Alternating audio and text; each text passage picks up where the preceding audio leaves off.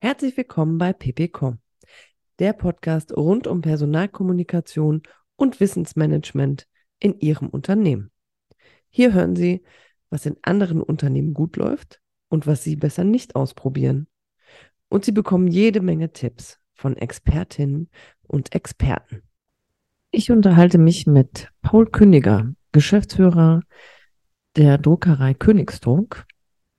Er erzählt uns, wie er vom Berliner Hip-Hopper zum Geschäftsführer der innovativsten Druckerei Deutschlands transformierte und wahrscheinlich nicht weiter verwunderlich, dass ähm, so ein Typ ziemlich viele gute Ideen mitbringt, wenn es darum geht, zwei Teams zusammenzuführen und äh, da eine ordentliche Kommunikationsstruktur reinzubringen, wo alle abgeholt werden. Es geht um Mut, Mut, die Kontrolle abzugeben. Es geht äh, auch darum, Mut zu haben, mal eine falsche Entscheidung zu treffen und äh, zum Ende sprechen wir auch noch über Nachhaltigkeit und Zukunftsversionen. Also ich würde sagen, wir hören einfach mal rein. Welcome to the podcast, Paul. Schön, dass du da bist. Ja, freut mich auch. Vielen Dank für die Einladung. Ähm, also, ich habe hier eine Erfolgsstory auf meinem Blatt stehen. Und zwar äh, vor 20 Jahren aus einer Bierlaune gegründet. Zitat. Eine Bierstorming-Idee, ja, richtig. Und mhm. äh, heute ähm, innovativste Druckerei Deutschlands, so oh, eine. Auszeichnung habe ich ähm, ja. gefunden. Ja, das stimmt. ähm, lass uns mal deiner Erfolgsstory teilhaben. Wie was ist in den 20 Jahren passiert? Oh Gott, na dann äh, müssen wir jetzt, glaube ich, auf den äh, siebenteiligen Podcast hinweisen, der diese Reihe begleitet. Das Leben des Paul Kündiger. Nein, äh, was ist passiert? Ich ähm, Vielleicht fange ich so an. Also ich komme ja eigentlich aus so einer Akademikerfamilie, die natürlich, wo das Studium, äh, das nach dem Abi natürlich ein zwangsläufiges Muss äh, ist und äh, habe dann, sage ich mal, Anfang 2000 äh, angefangen zu studieren in Potsdam, weil, na, was macht man nach dem Abitur, ist ja klar. Aber äh, trotz Akademiker waren die jetzt auch nicht so geldgeberisch, äh, wie man sich vielleicht erhofft. Und ich musste da relativ früh anfangen, immer äh, zu gucken, wo ich meine Kohle herbekomme. Und habe dann mit einem äh, Freund zusammen, der, wir waren beides Musiker, er Produzent, äh, ich äh, ein Hip-Hopper, so ein typischer Berliner, äh, haben wir zusammen einfach überlegt, wie können wir denn Geld machen in einer Bierlaune heraus. Äh, einfach überlegt, wir können ja unser Tonstudio, wir hatten so ein kleines äh, Tonstudio im, äh, in Waldmannslust dort, äh, so ein Homestudio, ja. Äh, wie könnte man das ja vermieten, auch an andere, nicht nur selber das da sozusagen nutzen, sondern das auch vermieten. Und das haben wir dann auch gemacht eine Zeit lang und waren auch ganz froh, dass wir da wahrhaftig, sage ich mal, 80 Euro oder so am Tag mal verdient haben. Also es war richtig viel Geld für uns damals. Und ähm, ja, das war sozusagen mein Nebenverdienst neben dem Studium, dass ich da also dann äh, dort äh, versucht habe, so Künstler irgendwie zu äh, akquirieren, die dann damit aufnehmen. Und ähm, das kam natürlich schnell auf die Idee, dass das nicht ausreicht. Ähm, 80 Euro, sage ich mal, oder halt auch diese acht Stunden im Studio, was, was kann man da äh, nehmen? Ja, irgendwie, also der, der Verdienst war einfach nicht ausreichend genug. Und wir uns dann überlegt haben, na Mensch, äh, wie wäre es denn, wenn wir da noch andere Dinge, diesen Künstlern, die waren ja vor Ort. Ja, also es war ja Berlin damals vor 20 oder 22 Jahren, war das ja schon auch äh, der Hip-Hop noch relativ begrenzt. Also man kannte so die Leute, die da aus dem Umfeld, äh, die da auch immer alle waren und äh, haben überlegt, was können wir denen anbieten? Und da war ein Thema davon natürlich Aufklärung. Also Sticker waren immer so ein Thema in Berlin. Und die auch immer gefragt haben, sag mal, kennt ihr nicht jemanden, der das so machen kann? Und ähm, dann haben wir angefangen, uns zu überlegen, okay, wo können wir denn diese Aufkleber herbekommen? Und sind dann sozusagen durch ganz Berlin getigert zu allen möglichen Druckereien, um zu fragen, ob die den Aufkleber anbieten. Und es war gar nicht so einfach, ja, bis wir dann eine Druckerei gefunden haben, die dann ähm, gesagt hat, ja, wir können das für euch machen und äh, waren dann froh, dass wir dann Produzenten hatten und äh, haben dann auch angefangen, an unsere Künstlerkollegen dann ein Merchandise, sage ich mal, in Form von T-Shirts, äh, Druckprodukten und diesen Aufnahmen. So, ich glaube, der erste Titel unserer Agentur hieß All Around the Sound, ja, Nord Connection, so hieß das Ding, ja, also völlig verrückter Name. Und äh, ja, das äh, vielleicht zusammenfassen, damit wir zwei Folgen überspringen können, war dann halt eigentlich so, äh, erfolgreich, sage ich mal, dass dann irgendwann der Punkt kam, 2005, glaube ich, ähm, ob ich dieses Studium noch, noch weitermache oder ob ich dann sozusagen äh, mich dazu entscheide, eigentlich eher das Business äh, aus dem Büro zu machen. Wir hatten dann noch so ein Büro gemietet und waren dann auch schon drei, es waren auch alles Kumpels, sage ich mal. Und ähm, das war dann so die erste wichtige ähm, oder sehr auch interessante Entscheidung meines Lebens sozusagen, die äh, dazu führt, dass ich gesagt habe, okay, also Studium war scheinfrei, ich habe Lehramt studiert, da hätte eigentlich nur noch die Prüfung machen müssen äh, habe dann aber gesagt, nee, also ich äh, sehe da so viel Spaß in meiner Arbeit dort, diesen vertrieblichen Kanal zu nutzen, die Leute von Stickern zu überzeugen, irgendwie da Aufträge ranzuholen und dann auch praktisch skalierbar meinen eigenen Erfolg irgendwie zu kreieren, dass ich dann ähm, ja, einfach entschieden habe, das Studium abzubrechen und dann halt, sage ich mal, alles in die Agentur zu stecken. Und wir dann auch so eine GBR dann gegründet haben. Das war auch wirklich eine sehr interessante Erinnerung. Also in Reinickendorf im Gewerbeamt, ja, wie man sich das so vorstellt, äh, war wirklich wie aus so einem Film, ja, aus einer deutschen Komödie, in so einem Linoleum, quietschender Boden und äh, eine verstaubte Person, die uns dann erklärt hat, wie wir den Gewerbeantrag ausfüllen müssen. Wir waren ja Nobodies, wir wussten ja gar nichts, ja. Und, das, ähm, das, war die Gründung mhm. von Deine Stadt klebt? Nein, hm, also das war so, dass wir ja parallel noch Musik gemacht haben. Ne? Also das war ja unser Hobby und wir haben wirklich auch, ähm, wie gesagt, bin ja Musiker gewesen und ähm, habe da auch sehr viele Auftritte gehabt und so weiter. Also wir waren dann schon in dieser Szene, sage ich mal, relativ aktiv. Und wir hatten damals, ähm, weil das ja auch immer mehr wurde mit diesen Aufträgen, weil wir auch immer nicht wussten, ah, wir können nicht immer mit einer CD oder einem USB-Stick dann zur Druckerei und wieder zurück. Und das war ganz schön aufwendig, ja, für, für einen Auftrag da mal hin, dass wir dann gesagt haben, ähm, wir müssen irgendwie, sag ich mal, einen Online-Shop oder sowas äh, gründen. Und wir hatten damals ein Lied zusammen mit Damon Davis und Circulate. Das war, äh, der hieß Deine Stadt lebt. Ja? Und ähm, äh, mein bester Freund damals, der war bei Jam so ein Radiosender hier aus Berlin, der hatte so eine Hip-Hop-Sendung und der hat diesen Track, den wir Deine Stadt lebt, äh, der hat den released äh, und hat den dort im Radio einfach immer gespielt, obwohl das sage ich mal, vielleicht nicht durfte, aber er hat es einfach gemacht. Und äh, das hatte einen, äh, sage ich mal, so guten Erfolg, das muss man sich vorstellen. Also das waren, glaube ich, innerhalb von zwei Tagen wurde der per MP3-Download. Sowas gab es damals noch. Ne? Da gab es noch kein iTunes oder irgendwas, sondern das war wirklich noch, da konnte man sich von der HTML-Seite ein äh, MP3 runterladen. Ja. Aber wurde der 10.000 Mal äh, runtergeladen innerhalb von zwei Tagen. Das kann man sich wahrscheinlich heutzutage mit zwei Nullen bei äh, YouTube vorstellen, noch hinten dran. Mm, das war also wirklich ein sehr großer Erfolg und wir parallel gerade diesen Online-Shop irgendwie überlegt hatten und eine Domain brauchten für diesen Online-Shop. Und dann war natürlich Deine Stadt lebt so erfolgreich. Wir nennen ihn jetzt Deine Stadt klebt, weil ja alle Leute auf der Welt dieses Lied kennen natürlich und äh, dann ja auch die Nähe zu diesem, zu dieser Domain ja sehr nah ist, ja, und ähm, das natürlich totaler Blödsinn ist, weil jetzt kennt keiner mehr Deine Stadt lebt, aber Deine Stadt lebt ist geblieben und war dann ab sofort die Domain, ähm, wo wir die Kunden dann, sage ich mal, oder die Musiker dann hingebracht haben, zu sagen, na, bestellt doch einfach über den Online-Shop, dann können wir sozusagen das hier besser bündeln. Und äh, haben dann auch gemerkt, dass äh, also das Internet ist ja so eine Art eigener Organismus, ja, äh, dass wir also dort nicht nur Musiker, denen wir Bescheid gesagt haben, dort bestätigen, sondern auf einmal wildfremde Leute, ja, die einfach Aufkleber gesucht haben wahrscheinlich und irgendwie gefunden haben. Und ähm, haben gemerkt, wow, das ist ein Thema, das lässt sich ja fast unendlich skalieren, weil wir müssen, können ja jetzt nicht nur Musiker ansprechen, wir können ja auch die Tischlerei von nebenan äh, die Arztpraxis, was auch immer, wer auch immer Aufkleber braucht, ja irgendwie dort ähm, bewerben. Ähm, und das kann man ja online noch viel einfacher tun, weil da müssen wir ja auch nicht raus und zu den Läden gehen, sondern wir können ja einfach Online-Werbung machen. Und mein Kollege damals, der Gregor Lösch, der äh, hat sich dann mit diesem Thema ähm, Programmierung und auch ähm, Vertrieb im Online-Sinne, hm, also wie kann man das bei Google irgendwie höher bekommen, das war damals alles noch viel einfacher als heutzutage. Ähm, und das, damit hat er sich dann beschäftigt, auch neben seinem Studium sozusagen. Also der hat dann eigentlich BWL studiert und hat auch in seiner Abschlussarbeit dann unseren Shop und die Vertriebskanäle als Bachelorarbeit ähm, umgesetzt. Und ähm, ja, ich stand dann da ohne Studium und ohne Ausbildung, habe dann im Büro gearbeitet, da meine acht äh, bis zwölf Stunden, manchmal sogar 16, das war wirklich schon ziemlich viel, würde ich jetzt nicht mehr schaffen, glaube ich. ähm, und äh, das war, ähm, ja, das war dann relativ erfolgreich, wirklich, das war so über die Jahre, dass wir dann auch mit diesen drei Leuten, die wir da waren, das gar nicht mehr geschafft haben, ja, sondern wir mussten dann überlegen, wie können wir denn günstig Mitarbeiter äh, bekommen.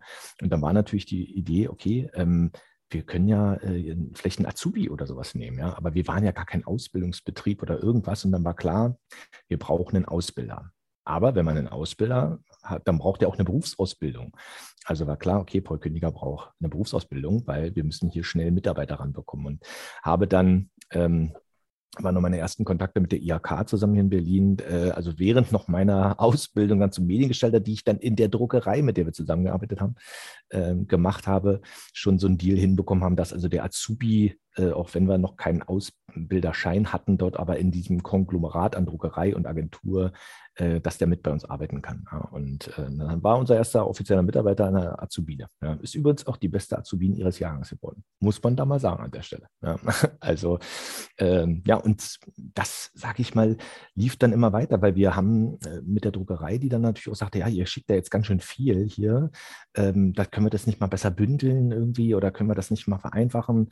Und wir immer so, ja, wir brauchen aber natürlich auch ein bisschen mehr Marge, wie können wir das machen? Und ähm, so hat, sage ich mal, haben wir viel gelernt, wie wir digitalen Input äh, in einen analogen Prozess einer Druckerei, in dem die ja Farbe auf ein Papier bringen, äh, wie wir das machen können, weil wir waren halt zwei Leute, die keine Ahnung von Druck hatten, aber Ahnung von äh, Internet und von irgendwelchen digitalen Prozessen und haben das dann geschafft, dass wir also einen Workflow entwickelt haben, dass die Leute, wenn sie bestellt haben, dass wir die Druckbogen, ja, da sammelt man ja dann verschiedene Aufträge zusammen, als eine Form drucken konnten. Damit hat sich der Preis gefühlt halbiert und hat man natürlich dann auch mehr Ertrag und so weiter. Und ähm, das haben wir eigentlich so perfekt am Ende umgesetzt, dass die Druckerei mit uns gar keine Probleme mehr hatte, weil die haben eigentlich nur noch auf Play gedrückt, dann, dann kamen hinten die Aufkleber raus und äh, wir mussten eigentlich auch nichts mehr machen, außer dann, sage ich mal, den Versand zu organisieren. Und ähm, so, das waren sozusagen die Anfänge ähm, der Aufkleberdruckerei Deine Stadt klebt. Ja. Also ich stelle erstmal fest, ähm, wir haben ja nicht eine Erfolgsstory zu erzählen, weil ich habe mich im letzten Jahr mit dir mal ausführlich unterhalten ja. und das war eigentlich eine ganz andere Erfolgsstory, die ich jetzt im Kopf hatte. Jetzt so, ähm, ja. bist du, ja, jetzt bist du noch äh, weiter quasi in okay. deine Vergangenheit rein ja. und hast die Erfolgsstory erzählt, aber also genauso interessant, wie es äh, dazu kam. Und genau, wo wir uns eben letztes Jahr drüber unterhalten haben, war, ähm, was so in der Corona-Zeit alles passiert ist, wo mhm. du dich dann quasi plötzlich als Inhaber eines viel, einer viel größeren Druckerei ja. wiedergefunden hast. Mhm. Ähm, vielleicht magst du uns die zweite Erfolgsstory von ja. dir dann quasi mal noch zu Gemüte führen. Das ist, äh, ist eigentlich ganz witzig, weil wir natürlich jetzt einmal praktisch die Anfänge so ein bisschen beleuchten konnten, damit man mal weiß, wo, wo ich herkomme. Mhm. Und äh, am Ende des, was du beschreibst, ist ja so schon fast, sage ich mal, das Ende. Ich hoffe jetzt nicht das Ende meiner Erfolgsstory, dass da noch ein paar kommen, aber. Ich wollte gerade sagen, nicht das äh, Ende. nein, nein, nicht das Ende. aber zumindest so, dass ähm, wie kam das? Also wir haben dort im Prenzlauer Berg dann irgendwann unser, ähm, unsere Firma gehabt, äh, die, ich glaube, es waren so 15 bis 18 Mitarbeiter so in dem Schnitt und haben aber dadurch, dass wir haben nie selbst produziert, sondern wir haben immer die Aufträge angenommen und digital weitergeleitet, wie so eine Online-Druckerei. Ne? Und das Problem war natürlich dann irgendwann bei wachsenden Umsätzen, dass dann irgendwann die Druckerei selber gesagt hat, du, ähm, wir haben hier auch eigene Kunden, ihr könnt hier nicht immer, äh, ne, wir können euch nicht immer priorisieren. Und also es gab dann so ein bisschen ich sage mal, nicht Probleme, aber einfach Schwierigkeiten, die dazu geführt haben, dass wir gesagt haben, ey, wir müssen eigentlich jetzt auch irgendwie selbstständiger werden. Ja? Aber es gab weder Mietflächen in Prenzlauer Berg, also wer jetzt den, die Mietsituation in Berlin kennt, der weiß, das ist wahrscheinlich ähnlich wie in den anderen Großstädten, einfach sehr schwer, Gewerbeflächen in der Mitte irgendwo zu finden. Und ähm, dann kam ich mit einer, also wir haben natürlich auch mit verschiedenen Druckereien zusammengearbeitet, weil eine konnte das gar nicht mehr so stemmen. Und eine davon war Königsdruck, ähm, denn mit einem Inhaber Olaf König, deswegen kommt der Name Königsdruck daher der, sage ich mal, der Stein des Anstoßes war, dass er schon über 60 war, also schon auf die 65 zuging. Und der Mietvertrag, der hier sehr lange läuft, also das ist ja immer so zehn Jahre, sage ich mal, der muss jetzt neu unterschrieben werden. Und das war für ihn so eine Grundüberlegung zu sagen, geht er jetzt nochmal in seinen, in den Wettbewerb äh, mit einer Druckerei von 30 Mitarbeitern äh, und unterschreibt nochmal zehn Jahre Verpflichtung hier. Ne? Und ähm, kam dann selber zu dem Schluss, er hat keinen, der das übernimmt in seiner Familie oder so. Ähm, er wird es äh, irgendwie versuchen zu veräußern oder irgendwie einen jemanden Nachfolger, einen Nachfolger zu finden. Und äh, so kamen wir dann irgendwie ins Gespräch, weil wir die Drucktechnik, die er besitzt, ist so eine spezielle, die halt auch äh, Kunststoffe und Folien und so weiter bedrucken kann, was natürlich für uns Aufkleber perfekt war, weil wir ja nicht nur Papieraufkleber, sondern auch Folien haben und so weiter. Ähm, deswegen kannten wir ihn da schon eine ganze Weile und so kamen wir ins Gespräch und er sagte, naja, Paul, guck mal, ähm, hat mir diese Geschichte erzählt und für mich war das natürlich so, wow, ja, hier in Reinickendorf ist zwar, sag ich mal, ein bisschen weiter nördlich, also nicht in der Mitte, aber sehr gut angebunden und vor allen Dingen eine riesige Produktionshalle. Ja. Also für uns, äh, als ich das gesehen habe, dachte ich mir, das ist genau das, was wir suchen. Hier können wir mit einziehen, hier kann meine Agentur mit einziehen und wir verfügen noch über diese gesamten schönen Druckkapazitäten. Das wird ein Fest. Ja. Und dann ging, ich glaube, im November 2019 haben wir so angefangen zu verhandeln Und das ging dann so weit, dass ich am 3. März ähm, zum Notar bin mit ihm und äh, ich dann sozusagen diesen Kaufvertrag dann unterschrieben habe und äh, stieg in den Fahrstuhl, das kann ich mich noch sehr gut daran erinnern, er war innerlich erleuchtend, ja, eine Aura der Glückseligkeit umschwebte mich. Und ich habe mir da so noch so ein Selfie im, äh, äh im Spiegel des, des Fahrstuhls gemacht. Und war einfach sehr glücklich und äh, habe dann diese Firma, das war dann auch noch ein Wochenende, das war glaube ich ein Freitag, wo ich da war, dann war am Wochenende hier, war da allein und habe hier also alle, alle Maschinen geküsst und so weiter. Und äh, zwei Wochen später, am, äh, ich glaube, zu, mich zu erinnern, war es glaube ich der 15. März oder sowas, äh, war dann hier Lockdown. Ja, und ähm, das war natürlich nicht einkalkuliert in diese gesamte Sache. Ne? Also, dass wir wirklich, äh, ich kam hierher und äh, es war genauso tot wie an dem Wochenende. Mhm. Nur, dass noch Mitarbeiter da waren, die mich mit großen Augen anguckten und sagten, na, was sollen wir jetzt machen? Also hier mhm. kommt nichts rein. Wir erreichen keinen, keinen Lieferanten, alle dazu, die Agenturen haben zu, alles ist irgendwie tot. Und das war dann erstmal so ein Moment, wo ich mich dann auch zum ersten Mal hinsetzen musste und sagte, uh, okay, ähm, das wird jetzt interessant, aber ähm, was soll ich machen? Ja, da kam so der unternehmerische Geist äh, irgendwie durch, der natürlich dann sagte, okay, jetzt hast du das Ding an der Backe, äh, jetzt musst du auch irgendwas machen. Also das geht jetzt nicht, dass ich jetzt hier auch zumache. Also das äh, war nicht in meiner Vorstellungskraft enthalten.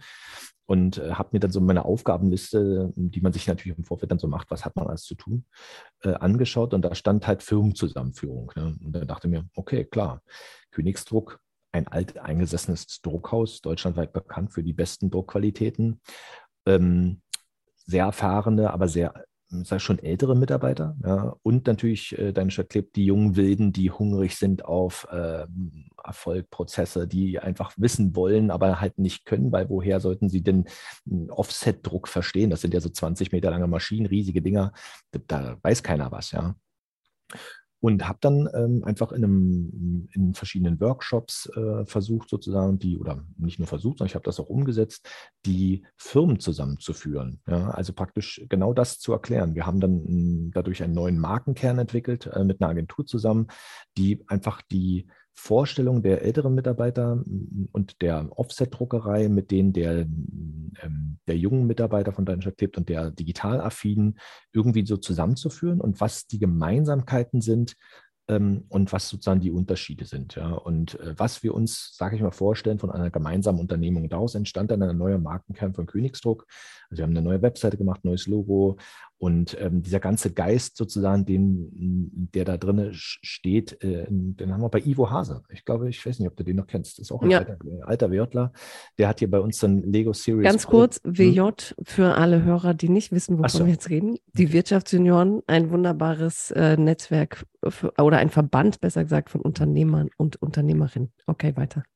Genau. Und der Ivo Hase ist halt auch ein langjähriges Mitglied, der dort einen Workshop anbietet, den Lego Serious Play, wo wir also praktisch unsere Gedanken, unsere Vorstellungen in Form eines Lego-Kunstwerkes ähm, mhm. gebaut haben äh, der heute noch äh, im, bei uns in der Eingangshalle als Ausstellungsstück steht äh, und uns immer daran erinnert, was eigentlich die drei Säulen oder was sind so, sozusagen die, hm, ähm, die, die Werte, an denen wir, also mit denen wir leben und mit denen wir unsere zukünftige Ausrichtung sozusagen ähm, fortführen. Und das war dann eigentlich der, die beste Entscheidung. Es war zwar auch sehr teuer, ich muss es so sagen, wie es ist. Also das 2020 ist für eine Druckerei und sicherlich auch für sehr viele andere Unternehmen kein leichtes Jahr gewesen aber äh, war rückblickend eine der besten Entscheidungen, weil die Zeit, die wir dafür gebraucht haben, das hat so ein halbes Jahr gedauert, man glaubt das gar nicht, die hätten wir im normalen Hochkonjunkturbetrieb in der Saison ähm, März, April, Mai überhaupt nicht geschafft. Das heißt, mhm. da hätte ich dann zwei parallele Unternehmen, die sich nicht kennen,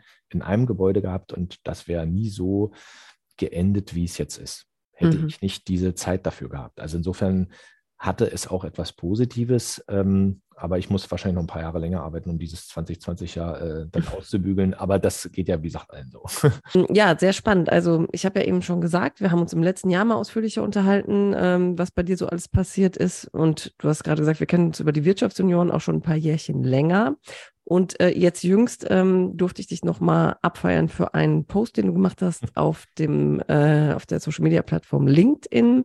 Äh, da hast du nämlich genau ja, ich würde sagen, ziemlich auf den Punkt in diesem Post gebracht, was so bei dir passiert ist. Vielleicht das, was dich antreibt seitdem, also was äh, dir zum Ver Erfolg verholfen hat, bezogen mhm. auf deine Teamzusammenführung oder deine Teamführung. Also es ging da um Führungsstil. Mhm. Ähm, sehr hands-on. Ähm, sehr von, von, von der Basis gedacht, also einfach äh, mit den Leuten am Band stehen, ist so was, was, da, mhm. was du dazu schreibst. Aber sag gern selber noch mal was zu dem ja. Post, was dich da bewegt hat. Mhm.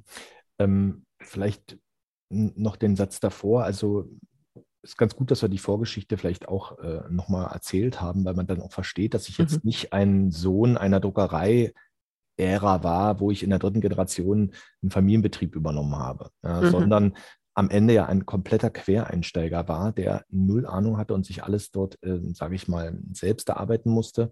Und vor allen Dingen der ich sag mal, du kennst mich ja auch schon eine Weile und die Leute, die, die mich kennen, die wissen es auch, dass ich da eigentlich ein sehr offener Mensch und ein sehr kommunikativer Mensch bin, der also versucht, alles auf Kommunikationsebene ähm, zu lösen und äh, zu agieren und einfach Spaß äh, einfach am Reden und am, am Kommunizieren habe.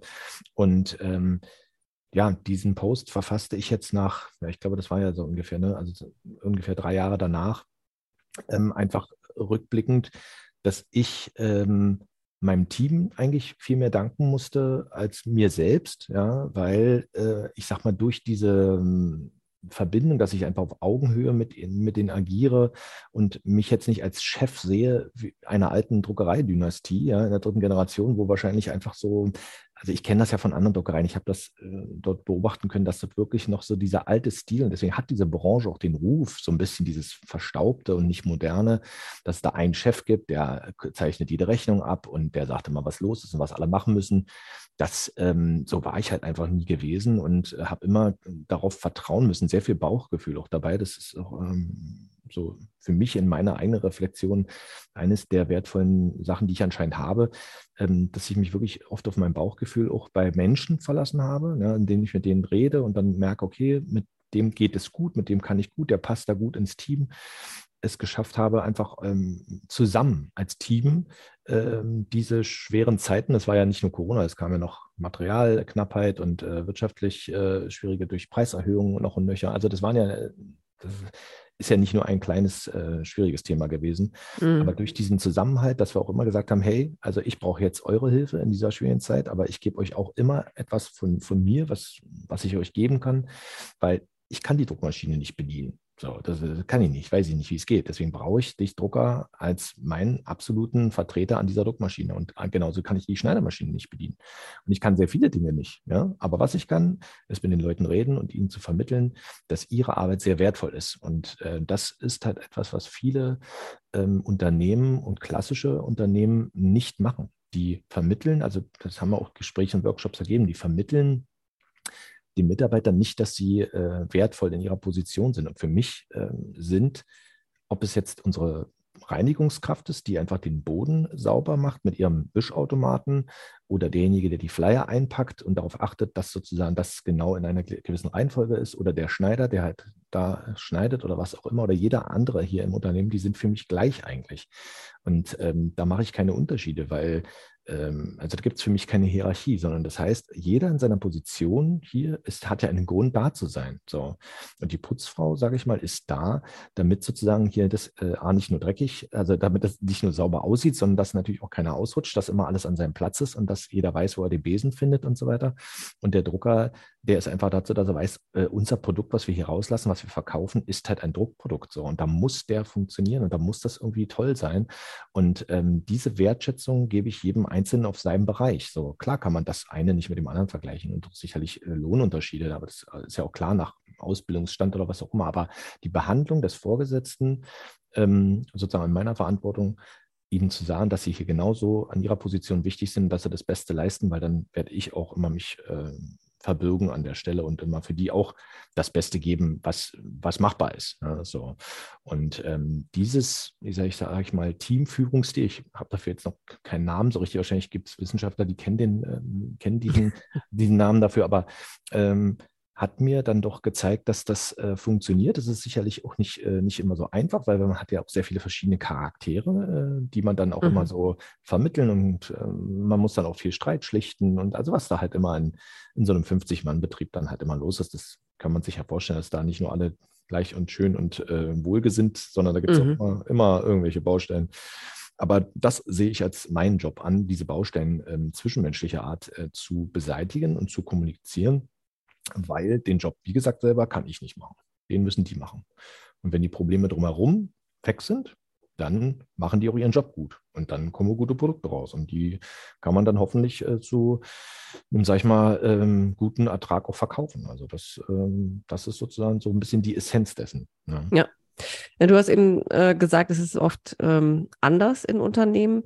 Ich glaube aber, ähm, es ist nicht ein Problem der Wertschätzung. Ich unterstelle jetzt mal jedem mhm. Unternehmer, Geschäftsführer, dass er so tief in sich drin äh, genauso das Gefühl der Wertschätzung für jeden Mitarbeiter hat. Ich glaube, es hat was mit Mut zu tun, mhm. ähm, das auch zuzulassen, äh, da entsprechend auf die ähm, einzugehen. Also mhm. ähm, wenn man eine Hierarchieebene verlässt, also sich auf eine gleiche Ebene stellt, dann äh, hat man vielleicht das Gefühl von Machtverlust. Also einfach eine Unsicherheit, die entsteht und dann kann genau. ich die vielleicht nicht mehr so äh, leiten, wie ich es bisher tue. Und was mache ich denn dann? Mhm. Und äh, genau, auch dieser, ich sag mal, Kontrollverlust, das ist, glaube ich, auch so ein Chefgehen. Ja.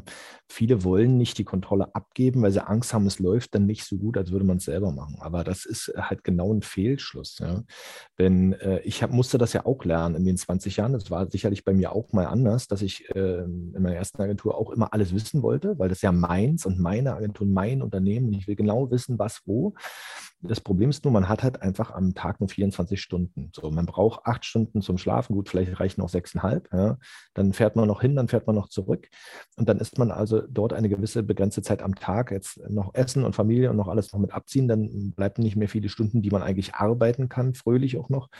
Und äh, in dieser Zeit ist dann ab einem gewissen Maß ähm, es nicht mehr möglich, alle Prozesse zu überblicken. So.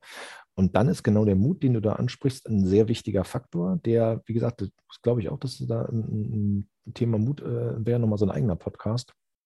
Ähm, aber zu sagen, ich gebe jetzt eine äh, Entscheidung an eine andere Position oder in, ne, führe irgendwie eine Teamleiterstruktur ein oder was auch immer und übergebe hier wirklich einen Bereich in der Entscheidung komplett an jemand anders und muss Vertrauen haben, dass der die richtige Entscheidung trifft. Und ähm, ich habe mir das immer so ausgerechnet nach diesem Pareto, ne, wenn ich mir überlege, okay, wenn der nur 80 Prozent der Entscheidung richtig trifft, dann äh, ne, viele hängen sich dann an diesen, ja, aber wir wollen noch alles 100 Prozent muss perfekt sein und oh Gott, 20, wenn ich mir das vorstelle, ist 20 Prozent nicht laufen, was da los ist.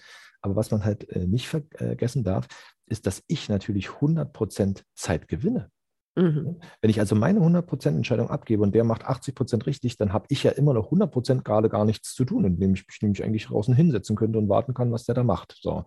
Und das ist, äh, hat mich immer angetrieben zu wissen, okay, ähm, ich dokter nicht an den 20 rum, was soll das, ja, sondern ich dokter daran rum, dass die 80% gut laufen lebe damit, dass vielleicht nicht ganz so die Entscheidungen nicht immer richtig sind, aber ey, ich habe Zeit gewonnen. Ich kann mich wieder auf neue Projekte, auf die Vision oder auf den, die Ausrichtung der Unternehmung äh, konzentrieren. Und das vergessen halt auch viele, dass die ähm, arbeiten dann in ihrem Gym drin, ne, also in ihrem Tunnel und kommen selten zu Innovation, kommen selten zu Überlegungen des großen Ganzen, sondern arbeiten eigentlich im Tagesgeschäft. Na klar, weil sie durch Tagesgeschäftsprozesse in Entscheidungen gefangen sind. So, mhm. Das ist äh, etwas, was, äh, wo ich mir diese Zeit dann dafür genommen habe. Auch da viel 2015 habe ich aber in Wirtschaftsunion angefangen. Das hätte ich ja alles gar nicht machen können. Hier Kreissprecherpräsident und IHK-Präsidium und was weiß ich. Also die ganzen Ehrenamtssachen, die hätte ich ja gar nicht machen können, wenn ich nicht die Zeit dafür gehabt hätte. Und ähm, bin da auch rückblickend sehr froh, dass ich ähm, sozusagen diesen Mut äh, entwickelt habe, doch Entscheidungen auch äh, abzugeben. Ja, und damit dann auch zu leben, natürlich. Die Konsequenz ist dann damit zu leben, dass es auch mal eine falsche Entscheidung geben kann. Ja, ja. Das, äh, kauft man mit ein, aber das ist so. Ja, ja aber du hast ja äh, schön ausgerechnet mit einer 80-20 Chance. ähm, was mich jetzt ja vor allem interessiert, mhm. ähm, hier geht es ja immer um die Personalkommunikation, also eure interne Kommunikation. Ähm, wie gut klappt, also du hast das Team zusammengeführt. Das haben wir schon verstanden. Du hast äh, die jungen Wilden und die ähm, alten Klassiker, nenne ich es mal, mhm. äh, zusammengebracht. Ähm, hast da ja so ein bisschen Glück im Unglück gehabt, dass du die gute Bauchentscheidung äh, gemacht hast, ich nutze jetzt diese ähm, Bremse, die Corona uns hier aufdrückt, um irgendwie was anderes zu machen. Es war auf jeden Fall eine mega Entscheidung, auch eine mutige Entscheidung. Mal, sind wir Vielen wieder bei dem Thema. ähm, aber wie läuft das jetzt bei euch ab? Wie kommunizieren die jungen Wilden und die alten mhm. Klassiker miteinander? Läuft das rund? Erzähl mal. Ähm, es wäre ja vermessen zusammen, wenn das alles rund läuft. Äh, aber wir haben natürlich versucht, oder ist eigentlich nicht nur versucht, sondern auch äh, umgesetzt, dass wir die Innovation, die das junge Team mitbringt, auch bei den Alten zu integrieren und aber auch gleichzeitig natürlich die Erfahrungswerte der Alten jetzt nicht zu, ähm, zu überspielen, ja, ähm, sondern äh, auch mit einfließen zu lassen. Das ist so dieser Generationswechseleffekt. Ne? Das heißt, wir haben ähm, beispielsweise alles hier auf Teams umgestellt, weil natürlich auch durch diese Homeoffice-Sachen, die ja dann kamen äh, zu Corona, ne, jeder musste irgendwie ins Homeoffice und dann war er mal eine Woche mit Corona weg und was auch immer. Also, dass man da sind wir alles, ähm, das hatten wir bei Deine Stadt klebt schon vorher, diese Teams-Geschichte, aber da war die noch selber gar nicht so, so weit entwickelt. Ja, also ähm, so wie jetzt, äh, dass wir hier ganz normal miteinander sprechen können, das gab es ja da auch noch nicht so. Das kam ja dann erst in dem Jahr so richtig äh, hoch und haben dort, also wirklich, ähm, ich sag mal klar, der Klassiker ist Mail, das hat ja, glaube ich, jeder. Aber wir haben sehr viel über Teams äh, organisiert, also über das Programm Teams und äh, also die, die Chats, die, ähm, die ganzen, ich sag mal, ähm, Marketing-Boards und so weiter, so eigentlich alles dort zusammengeführt und die alten oder die älteren Mitarbeiter sozusagen dort mit informiert, dass sie das auch nutzen sollen. Also das wurde dann auch, also für Konferenzen und so weiter haben wir das dann alles zusammen benutzt. Aber auf der anderen Seite kannst du von einem über 60-Jährigen auch nicht erwarten, dass er jetzt darüber alles macht. So, das war für mich auch so ein Learning, ne, wenn man sagt, also was druckt ihr denn hier aus? Äh, unfassbare Mengen an Papier, die hier äh, ausgedruckt äh, wurden, ja, also Mails mit Anhang, die ausgedruckt wurden, die, äh, wo ich dann auch sagte, warum macht ihr das? Du kannst es doch per Mail schicken. Naja, weil ähm, das können sie dann besser sehen. Außerdem sind wir ja auch eine Druckerei, da haben wir ja genug Papier. Ja, also so, so sind ja dann die Diskussionen. Aber wo man dann halt äh, auch sagen muss, okay, dann versuch doch wenigstens die Anhänge nicht auszudrucken. Guck mal, da kannst du die ja kopieren und dann zur Not in ein Word reinmachen oder wie auch immer. Also äh, ganz merkwürdige Sachen aber die, äh, die Essenz dessen, dass man halt auch zulässt, okay, also gewisse Dinge können wir äh, ändern und gewisse Dinge kannst du nicht ändern. Da sind wir wieder bei den 20 Prozent, die wir einfach versuchen, die ganze Zeit rumzudoktern, sondern dass wir gucken, okay, was matcht denn zusammen? Also Teams können wir alle nutzen, super. Ja, Mail, okay. Aber äh, ausdrucken bitte minimieren, aber ich werde es nicht, äh, äh werde es bei einer gewissen Anzahl von Mitarbeitern niemals wahrscheinlich irgendwie schaffen, dass sie das nicht ausdrucken werden. Einfach mhm. weil sie die Generation ist, die den Stift braucht, die Notizblock braucht, die sich sozusagen die Kalkulation auch so machen, die einfach ein bisschen überfordert sind von der digitalen Flut an Möglichkeiten, während sozusagen die anderen Teams also die, die Jüngeren, also sehr froh waren, dass wir diese Teams-Organisation hatten und dass wir dort äh, Nachrichten in Boards hinterlassen konnten und also wie gesagt auch zum Teil mit Trello gearbeitet und so weiter. Also äh, alles, was so der Markt hergibt, haben wir hier schon benutzt und ähm, haben uns da jetzt schon gut organisiert und die essentiellen Bestandteile des Unternehmens wie Teamleiter, Abteilungsleiter, Vertriebsmeetings, was auch immer, das läuft alles über Teams und äh, da kann auch jeder aus dem Homeoffice sozusagen dann mitmachen.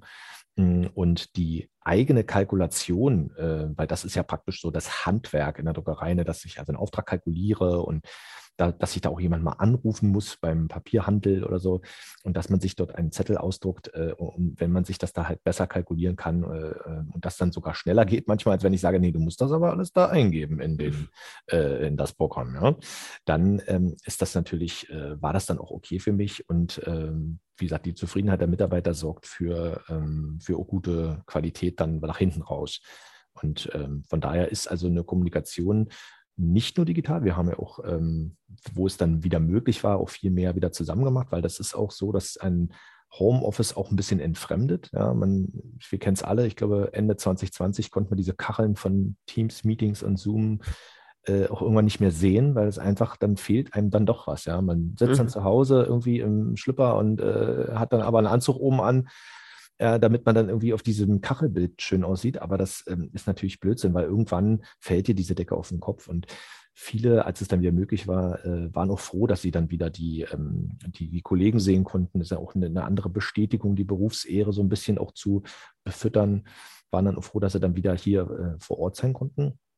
Ähm, gleichzeitig aber auch die Möglichkeit zu haben, jederzeit ins Homeoffice zu wechseln. Also das war auch eine Entscheidung, die ich gesagt habe, ey, äh, wir müssen hier nicht wieder zurück ins Büro, sondern wir machen Hybrid, ja, weil äh, viele das auch ähm, schön fanden, natürlich zu Hause. Ja, da kommt der Handwerker und äh, dann kommt die Tochter früh äh, aus dem Hort und dann muss man da irgendwie da sein. Und das geht ja nicht, wenn man acht Stunden im Büro ist. Und wo man dann sagt, hey, dann macht doch da halt Homeoffice. Für mich war immer mein Credo an alle Mitarbeiter, solange die Basis läuft, solange alles hier funktioniert, ob du das von zu Hause machst oder ein Büro, solange alle Bescheid wissen und das irgendwie aufeinander abgestimmt ist, kannst du das machen. So, und das haben alle sehr, sehr wohlwollend äh, angenommen.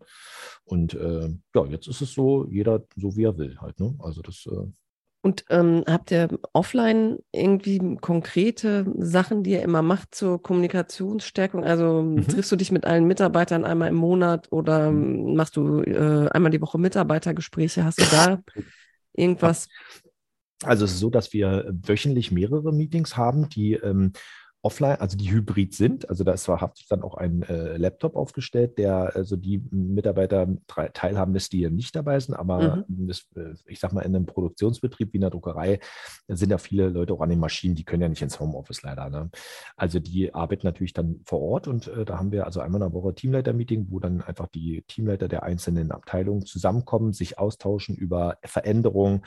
Da kommt eine Heftmaschine, da müssen wir zwei Leute dann aus dem Versand nochmal mit abziehen und so weiter weiter. Also äh, irgendwie verschiedene Dialoge, die dazu führen, dass alle hm, Bescheid wissen, äh, was in den anderen Abteilungen läuft. Das ist ganz wichtig, so ein Austausch, dass es nicht immer nur einseitig passiert. Wir haben ein Leitungsmeeting, dass wir sozusagen einmal in der Woche die, äh, die Geschäftsleitung, also auch von mir dann Input bekommt und die mir auch wieder zurückspielen, was haben denn die Abteilungsleiter oder Teamleiter dann dort ausklamüsert.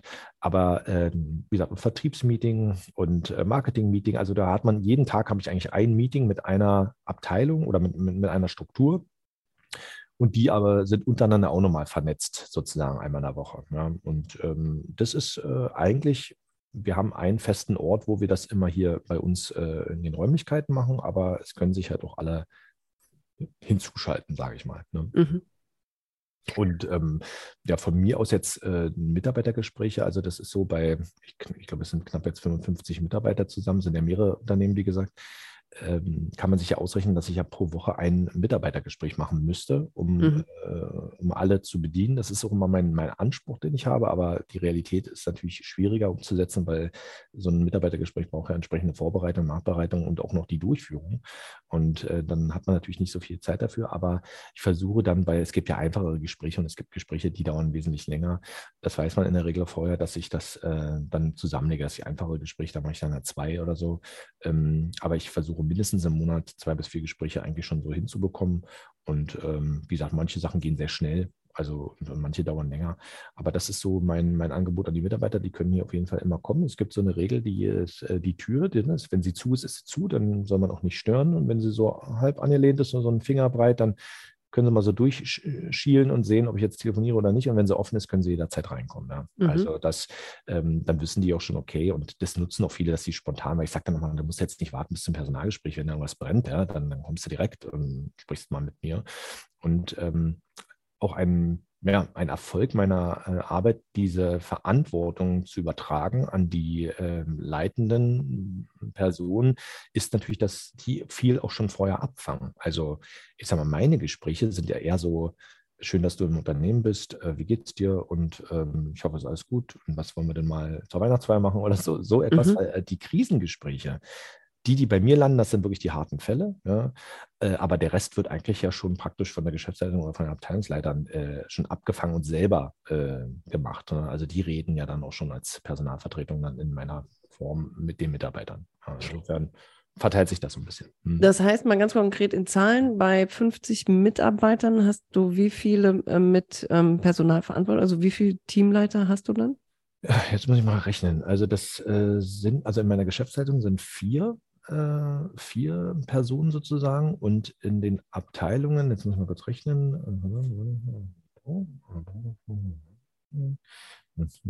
sechs, ähm, sechs Abteilungsleiter und die, je nach Größe der Abteilung haben die dann halt nochmal auch einen, einen Teamleiter, der dann nochmal vor Ort sozusagen ein paar, ähm, äh, also der einzelne Bereiche einer Abteilung sozusagen auch nochmal mhm. koordiniert. So in etwa. Also ich schätze dann 4 und 16, also vielleicht so zehn mit äh, Weisungsbefugnis, ja, äh, zehn bis zwölf mit, äh, mit Weisungsbefugnis und aber auch alle mit Personalverantwortung. Ne? Also ja. Äh, ja. Hast du einen sehr guten Schnitt, weil ähm, man sagt so, fünf Leute sinnvoll führen ähm, funktioniert mhm. gut und darüber hinaus ähm, ist es halt so ein bisschen Kampf. Ja, ja. genau, nee, nee, deswegen. Also, also, ein sehr, sehr mhm. guter Schnitt. Ähm, und jetzt hast du wirklich auch so diese äh, klassische Problematik, sag ich mal, in der Kommunikation, was viele produzierende Gewerbe haben. Da, du hast Leute, die wirklich an den großen Maschinen einfach ja stehen, auch stundenlang da stehen müssen. Und du hast die Leute, die am Rechner sitzen den ganzen Tag, also genau. weil ihre Aufgabe einfach da passiert. Ähm, das heißt, die am Rechner, die können natürlich sehr leicht auf Teams zugreifen, sich da Informationen Informationen holen. Die, die den ganzen Tag an der großen Maschine stehen, können das nicht. Mhm. Wie funktioniert das bei euch? Also sie können es schon, weil, ähm, wie gesagt, also Druckerei ist jetzt nicht nur klassisch, sondern natürlich gibt es auch an den Maschinen jeweils Rechner, die entsprechenden Teamszugang haben. Also die können auch ah, von okay. ihren Maschinen äh, mhm. an den Meetings teilnehmen. Und äh, ich sage mal jetzt zum Beispiel der Drucker, der kann natürlich auch mal die Maschine verlassen, dann es gibt ja einen Schichtwechsel, dann ist genau zu dem Zeitpunkt natürlich auch das Meeting, dass also der Kollege dann übernimmt und dann der äh, entsprechende ähm, äh, Mitarbeiter dann auch an den äh, Offline-Meetings auch teilnehmen kann. Mhm. Ja. Also da findet schon auch ein, ein Austausch statt und ähm, ich bin der Meinung, dass eigentlich auch jeder Mitarbeiter hier an einem Computer arbeitet. Also ich kenne jetzt keinen, äh, also jeder Mitarbeiter hat eine E-Mail-Adresse und einen eigenen Login in seinen Bereich sozusagen und jeder kann sich von jedem Rechner mit seinem Login auch einwählen. Das heißt also, wenn der Versandleiter jetzt mal irgendwo in einer Weiterverarbeitung hängt, weil er da nicht, ja, und der will aber am Meeting teilnehmen, dann loggt er sich halt einfach da ein. Ja, also das ist schon so, dass eigentlich da, wo ein Rechner ist mit Zugang, ja, ah, da ja, okay. Äh, kann man sich dann einfach mit einwählen. Und man kriegt natürlich auch ein Protokoll. Also es gibt ja immer ein Protokoll für das, äh, weil es gibt ja auch Urlaube und Krankheiten oder was auch immer, wo man dann nicht weiß, äh, okay, was war da jetzt? Da gibt es dann auch immer von dem Verantwortlichen aus dem jeweiligen Meeting mm, als Protokollanten ein ähm, nach Vorgabe. Also wir haben so ein Schema entwickelt, wo das dann auch für Leute, die es nicht täglich machen, ein Protokoll erstellt werden kann, dass einfach die Leute, die dann äh, das kriegt dann auch jeder zugeschickt, nachlesen können, was, was war denn jetzt besprochen oder was, was kommt denn jetzt auf uns zu. Mhm. Okay. Ähm, ja, also abschließend habe ich noch ein Thema, mhm. äh, was wir noch gar nicht hatten, was ich aber sehr spannend auch finde, auch wenn es nicht so sehr mit interner Kommunikation zu tun hat. Mhm. Aber ihr macht auch viel nachhaltige Sachen, also mhm. ähm, veganes Aufklebematerial. Ähm, du hast eine Ausbildungsgarantie für Kinder. Mhm. Ähm, Thema E-Autos habe ich noch irgendwie im Hinterkopf. Ähm, magst du dazu noch was sagen? Ich, das ist ja vielleicht auch so ein bisschen äh, verknüpfen wir es noch mit der Frage, also Nachhaltigkeit bei euch im Unternehmen und äh, deine Zukunftsvision zum mhm. Unternehmen. Genau, das passt eigentlich auch ganz gut zusammen, weil das äh, Zukunft, äh, eine moderne Zukunft ist, äh, sollte immer nachhaltig sein wie kam ich überhaupt auf dieses Thema? Natürlich sind am Anfang äh, immer, wie gesagt, vor 20 Jahren ja wirtschaftliche Dinge für mich wichtig gewesen, ne? im Sinne von, äh, wie viel Kohle kriege ich als Student halt noch ran. Ne? Also mhm. da muss ich noch einen Auftrag, da muss ich noch dem das verkaufen und so weiter, damit das irgendwie äh, hin. Aber irgendwann mhm. kommt man dann an den Punkt, wenn man nämlich dann diese Verantwortung etwas verteilt hat und dann auch einmal mehr Zeit hat, dann denkt man auch mehr darüber nach, welche Verantwortung, weil viele immer sagen, hey, Paul, was hast du für eine Verantwortung, meine Mutter, ja, also Mensch, du hast so eine Verantwortung für 50, 40 Mitarbeiter, Gott, bis die ganzen Familien und was machst du mit Corona? Genau, und das äh, sollte ich ja doch überdenken. Und was ist, wenn die dann alle irgendwie auf die Straße gesetzt werden, weil sie nichts zu arbeiten haben und was auch immer, wo ich dann aber auch dachte, nee, ähm, wenn sie gut arbeiten, warum soll ich denn mal auf der Straße sitzen? Also das macht ja gar keinen Sinn, aber ich habe mir schon viel Gedanken dann darüber gemacht, was das eigentlich bedeutet, äh, wenn ich mal irgendwie nicht, nicht mehr sein sollte. Ja? Mhm. Ähm, und äh, ein entscheidender Moment war eigentlich der, dass ich mit meinem Sohn, der ist jetzt 16, der war damals wahrscheinlich 15 oder 14, keine Ahnung. Und ähm, der ging dann auch schon so auf die 10. Klasse zu, da also so ne, in diesem Bereich Vorbereitung für, für, für einen Abschluss irgendwie. Und der sagte dann, ähm, ich habe dann so gefragt, na, sag mal, weißt du denn schon, was du machen willst eigentlich später mal so? Ah, ich übernehme dann deine Druckerei. Ich so, naja, nun warte mal ab. Ne? Jetzt muss erstmal eine Ausbildung, was da alles dazu gehört und so weiter. Und ähm, dann habe ich mal so gerechnet, na guck mal, wenn er jetzt 14 ist, dann mit 24, 10 Jahren, naja, vielleicht sogar noch ein bisschen mehr, erst dann wird er vielleicht die Erfahrung haben, also so 10, 15 Jahre ähm, mal in die Zukunft gedacht, wenn der wirklich das mal übernehmen soll. Ich habe einfach diesen, dieses Gedankenspiel mal durchgespielt. Mhm was ist denn in 10 bis 15 Jahren überhaupt eine Druckerei? Da haben wir ihn so zurückgereicht, sondern sag mal, was schätzen wir überhaupt unter einer Druckerei in 10 Jahren vor, die macht? Ja, und ähm, dann sagt er, ja, das, äh, das weiß ich eigentlich nicht. Ja, so. Und dann dachte ich mir, ah, okay, also ich muss mir, glaube ich, einfach Gedanken darüber machen, was mein Unternehmen in 15 Jahren überhaupt bedeutet. Und zwar nicht jetzt, sondern was bedeutet das für einen in der Zukunft lebenden 25-jährigen Menschen. Mhm. Ja? Und was muss dieses Unternehmen anbieten, äh, damit es da überhaupt noch existiert? Ja? Also, weil, na, also man, was ist für eine Zukunftsrichtung kann man dem Unternehmen geben? Und äh, vor allen Dingen, das Wichtigste war ja, ich musste ja, sage ich mal, das Unternehmen verändern und so ein bisschen sanieren, ja, ähm, weil ich konnte ja nicht hier rein und sofort meiner Zukunftsvision nachahmen, sondern ich musste erstmal ne, alles machen. Und das geht, glaube ich, vielen Leuten, die ein Unternehmen übernehmen, erstmal so, dass sie erstmal reparieren müssen, bevor, äh, mhm. bevor es richtig losgeht. So.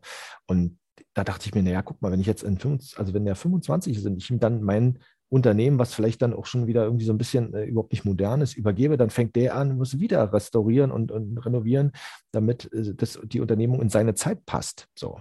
Also äh, war meine klare Überlegung, okay, ich muss ein Unternehmen erschaffen, was in der Zukunft äh, up-to-date ist ja, und was er so übernehmen könnte, äh, wer auch immer, aber vielleicht ja auch er, dass er sofort mit seiner, mit seiner Zukunftsversion, äh, Vision einsteigen kann.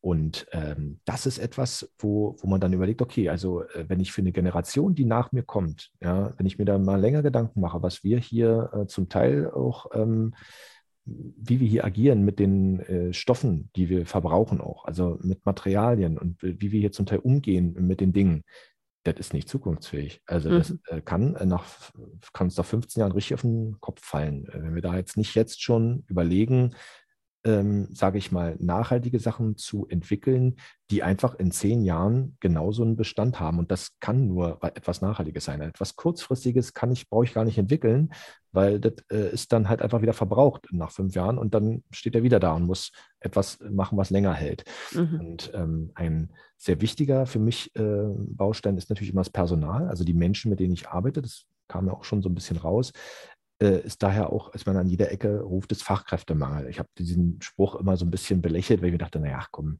findest du immer irgendwie jemanden. Aber es ist wirklich auch äh, so, dass wenn du eine größere Unternehmung hast, brauchst du verschiedene Fachkräfte, wahrhaftig, die sich mhm. in den einzelnen Bereichen gut auskennen. Du kannst nicht mehr drei Leute haben, die alles machen, sondern du brauchst speziell zugeschnittene Fachkräfte.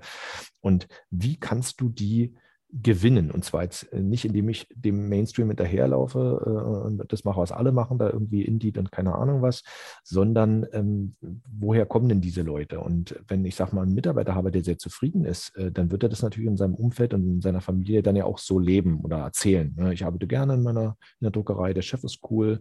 Und wenn der auch Kinder hat, die 14 sind, und dann irgendwann älter sind, ja, dann es liegt vielleicht eher näher, wenn das, wenn die Kinder, die Eltern fragen, was soll ich machen oder andersrum, die sagen, na, dann äh, der Chef bietet an, jedem Kind eines Mitarbeiters äh, hier eine Ausbildung zu machen und vielleicht machst du da was. Und habe mir praktisch über diesen Kanal halt einfach die, die Bindung zu, ähm, zu Personen, sage ich mal, oder mein Angebot an diese Person dass sie das Gleiche machen können wie ihre Eltern oder eine andere Ausbildung, aber einfach die aus einem Umfeld kommen, wo sie auch diese, diesen Job irgendwie ja schon kennen. Ne? Weil mhm. Jemand Neues zu erklären, was eine Druckmaschine ist, ist heutzutage nicht mehr so einfach, ja, sondern das, äh, aber aus einer Druckerfamilie, da weiß jeder Bescheid. Ja? Mhm. Und daher war dann einfach die Überlegung, A, dem Mitarbeiter eine Wertschätzung wiederzugeben, zu sagen, hey, äh, du hast hier auf jeden Fall safe für dein Kind einen Ausbildungsplatz, da logisch. So, ja, du bist hier fünf Jahre dabei, na, ist doch klar, dass wir das machen. Und ähm, auf der anderen Seite hat natürlich sich auch diesen Fachkräftenachwuchs zumindest über einen gewissen Kanal zu sichern. Also es ist eigentlich so eine Win-Win-Situation dann. Ne? Also, und ähm, das war sozusagen diese, die personelle Nachhaltigkeit, dass wir also wirklich mit dem Personal, was ja immer weniger wird an Fachkräften, äh, zu schauen, wie können wir die Unternehmen halten, also wie können wir auch neu generieren über das Umfeld und ähm, natürlich dann die Nachhaltigkeit der, ähm, dieser Innovation, dass wir also sagen, okay, wir müssen Maschinen oder äh, Prozesse so entwickeln, dass sie halt einfach von selbst immer gut funktionieren. Also nicht auf eine Software nur zu setzen, sondern auf das, die Idee, die dahinter steckt, ne, dass man die also dann auch nochmal einfach auf jemand anders, ähm, auf, eine, auf eine andere Software beispielsweise abbilden kann. Also die, die Innovationsfähigkeit äh, am Laufen halten.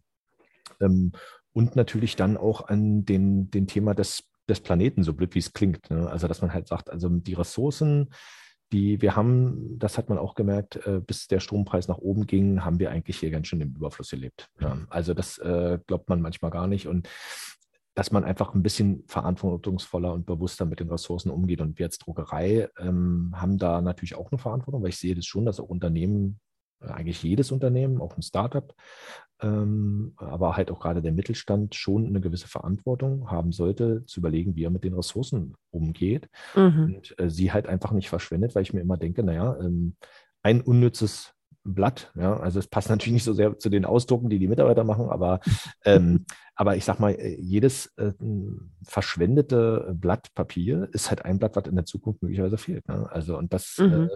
äh, äh und da, da dann zu schauen, okay, was können wir denn machen? Weil ich kann die Welt jetzt auch persönlich äh, alleine nicht komplett ändern, das ist nicht möglich. Aber in der Verantwortung, die ich habe und die Entscheidung, die ich persönlich treffen kann, da kann ich dann Sachen machen. Und deswegen haben wir dann auch gesagt, okay, ähm, jede Maschine, die wir hier 2021 kaufen, also das sind ja auch zum Teil Millionen Investments und so weiter, ähm, die wird hier definitiv klimaneutral einfach nur schon alleine hergestellt. Also ich will hier kein, äh, will hier nicht einfach nur Hauptsache Preis, ja, sondern wir sagen, nee, die wird nicht nur klimaneutral hergestellt, sondern auch jeder Job, der durch diese Maschinen läuft, wird komplett von mir klimaneutral finanziert sozusagen. Also das heißt, der Kunde muss sich gar keine Gedanken mehr machen, ähm, ja, ist es jetzt klimaneutral oder nicht, sondern nee, das ist hier so bei uns so. Und das ist natürlich auch ein Investment, aber ich sage mal, das ist so diese Verantwortung, die ich halt habe, die, wo ich sage, hey, ich kann das machen und das muss am Ende des Jahres übrig bleiben, weil wenn nicht, dann kann ich nach fünf Jahren auch zumachen. So. Ja, da habe ich mhm. zwar schön verdient, aber ähm, da ist nichts mehr übrig dann vielleicht für, für, die, für die nächste Generation. Und ähm, so arbeiten wir halt hier einfach, ähm, versucht da so uns Gedankengut der Mitarbeiter mit, mit einzupflanzen, dass sie sich halt einfach ihrer Tätigkeiten bewusst äh, sein müssen und immer daran denken müssen, die Kinder, ja, also ich sage dann immer, denkt an eure Kinder, wenn die hier mal arbeiten, wie wollt ihr das übergeben? Ne? Mhm. Also wie willst du äh, machen, dass es dem Kind gut geht? Und das geht nur über, nachhalt, äh, über nachhaltige Überlegungen. Ja? Und ähm, ja, das ist ein, ein, sehr langer Prozess. Das ähm, ist auch nicht so, dass es immer klappt, ja, aber ähm, auch alleine Papiertrennung, so eine Sachen. Wir arbeiten zum Beispiel, ist auch eine ganz schöne Geschichte. Ähm, wir haben hier eine, äh, eine Recyclingfirma in Schwedt. Ne? Also das ist hier gar nicht so weit weg, wenn man es jetzt mal national betrachte, also 80 Kilometer von Berlin entfernt, die sozusagen aus unseren Papierabfällen, also weil es klar, wenn ich das auf so einem Bogen drucke, wie wenn ich ein Foto auf dem Drucker zu Hause ausdrucke, dann ist ja immer viel Weiß drumherum. Wenn ich mir das Foto ausschneide, dann was passiert mit diesem Rest vom Weiß, den schmeißt man halt weg. So. Mhm. Und das ist in der Papierproduktion ähm, genauso, bloß dass da natürlich möglichst schmaler weißer Rand ist, aber da kommen einige Tonnen Papier zusammen, mit dem man eigentlich an sich jetzt erstmal nichts anzufangen weiß. So. Und ähm, die äh, diese Recyclingfirma macht sozusagen aus diesen Abfällen, die holt die ab und ähm, stellt aus denen wieder komplett neues Recyclingpapier her für uns. Das heißt also, Ach, wir cool. haben eigentlich gar keinen äh, Papierabfall mehr, mhm. sondern wir in, machen daraus wieder neues Papier, was wir dann den Kunden zur Verfügung stellen als Recyclingmaterial. Ja, also und äh, das ist dann nicht nur ein gekauftes Recyclingmaterial aus Polen, wo wieder ein Diesel-LKW kommt und so weiter, sondern das ist wirklich aus unseren Abfällen wirklich äh, wieder das Papier hergestellt. Und das finde ich eigentlich eine richtig coole Idee. Äh, bin ich die geklappt hat, weil ähm, wir einfach sagen können, hey, bei uns gibt es eigentlich an sich äh, so keinen Abfall mehr, ja, der irgendwo in der Tonne landet und äh, wo man nicht weiß, was damit passiert, ja. Mhm. Sondern dass wir wirklich wieder ein Produkt erschaffen, was die Kunden nochmal sogar benutzen können. Ja, also ja. ich glaube, bis zu sieben Mal könntest du es sogar recyceln. Irgendwann ist die Papierfaser dann nicht mehr so ideal zum Bedrucken, aber dann äh, wird halt daraus dann irgendein anderes äh, Produkt hergestellt. Ja. Also, aber diesen. Recyclingprozess, das war mir auch wichtig, dass wir da einsteigen. Und klar, natürlich jetzt äh, Elektromobilität, dass wir, also ich kaufe jetzt keinen Firmenwagen mehr, der nicht äh, Elektro hat. Also wir haben ja auch eine Ladestation dann installiert. Jetzt äh, soll demnächst ein Solar Dach ähm, sozusagen aufs Dach kommen, wo wir dann also auch, sage ich mal, es schaffen, wirklich ähm, nicht nur klimaneutral, sondern auch, sage ich mal, energetisch äh, dort ähm, auch gegenzusteuern. Das ist leider die Fläche vom Dach jetzt nicht so groß, dass das komplett, aber ich glaube, ein Drittel des verbrauchten Stroms können wir darüber ähm, kompensieren. Und äh, das sind so diese ganzen Bausteine. Ne? Ich sage immer, wir sind im Eichhörnchen-Modus. Ja? Und der Eichhörnchen-Modus ist immer, sich überall so eine Nuss klauen und in sein Versteck legen und irgendwann hat man einen guten Vorrat und nicht nur auf ein Pferd zu setzen, sondern wirklich da, wo es möglich ist, halt zuzuschlagen und dann zu sagen, okay, das machen wir jetzt. Ja. Sehr schön. Zum Eichhörnchenmodus hat meine Oma immer gesagt, mhm. in kleinen Schritten schnell voran. Genau. Ähm, passt vielleicht bei dir auch. Ja. Äh, ja, ich finde, das ist ein wunderbarer Abschluss. Mhm. Ähm, damit sind wir quasi schon am Ende. Erstmal vielen, vielen Dank. Ich würde sagen, deine 20 Jahre Erfolgsgeschichte sind äh, eine große Inspiration für andere. Ich äh, glaube, dass unsere Zuhörer da äh, viele Ideen rausziehen. Also vor allem mutig sein, aufs Bauchgefühl hören und auch einfach mal über den Tellerrand ähm, Visionen zulassen und sich was trauen. Wunderbar.